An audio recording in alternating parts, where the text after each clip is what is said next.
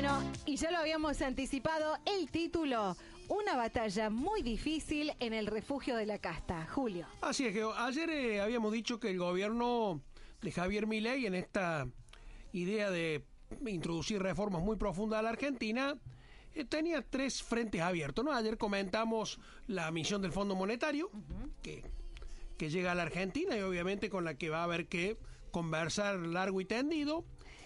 Eh, también hablamos de lo que estaba pasando en la justicia, ¿no? Ya hay dos cautelares en contra de el decreto de necesidad y urgencia en su aspecto eh, que toca que toca las leyes laborales. Ahí hay dos cautelares. Y la tercera cuestión, que no es menos importante, las tres son exactamente iguales de relevantes, es el Congreso argentino, ¿no? Ahí el lugar preferentemente habitado por la casta política, ¿no? Y ese va a ser claramente el territorio de la batalla más importante que va a tener que dar Milei y la libertad avanza, ¿no? Porque en este periodo de sesiones extraordinarias van a enfrentarse esta pelea con 38 bancas en diputados sobre 257, con 8 en el Senado sobre 72. O sea, en franca minoría, ¿no? Eh, y esas son las fuerzas terrenales con las que con la que Milei va a tener que enfrentar el momento, no va a tener que dar una lucha parlamentaria, por más que el propio presidente diga que eh, el triunfo en la guerra no está condicionado por la cantidad de soldados, sino por la fuerza que viene del cielo. Bueno, en el Congreso, allí donde vive la casta, a la verdad que no hay muchas eh, muchas personas que piensen con altruismo y espiritualidad, sino que más bien están haciendo pesar los intereses y las ambiciones.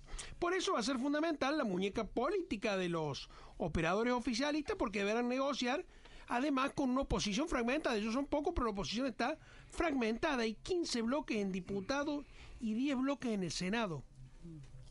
Y acá hay leyes clave, ¿no? Está eh, la, reversión de la rebaja del impuesto a la ganancia, la modificación del régimen electoral, digamos, son leyes pesadas, pesadas, ¿no? Bueno, ¿qué está pasando por esta hora en diputado? Bueno, oficializaron la convocatoria para conformar cinco comisiones que van a ser claves para tratar la ley ómnibus, la de presupuesto y hacienda. José Luis espera al frente.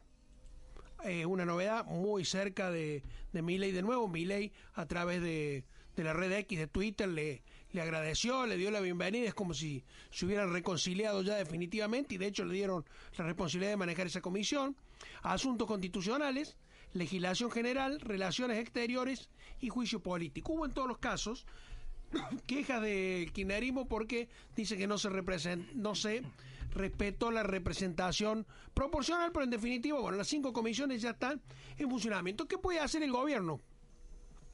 Y lo más difícil, intentar negociar con la oposición para lograr acuerdos que le permita eh, sacar esta ley. Una tarea compleja y difícil, pero es la única manera de evitar un escenario de parálisis parlamentaria. Porque si te plantó el Congreso y chao, no tenés cómo, cómo ir hacia adelante, ¿no? Eh, con todo, mi ley no parece dispuesto a abrir el paquete de este cambio, pero eh, en las últimas horas, con las cautelares de la justicia que dictaron la suspensión de parte de la reforma laboral, ahora evalúan la posibilidad de aceptar algunas modificaciones. Sí, y algo que habíamos hablado también en cuanto a las modificaciones es el tema justamente del Congreso, Julio. Exactamente. Por ejemplo, se está hablando de eh, la desregulación en la actividad pesquera.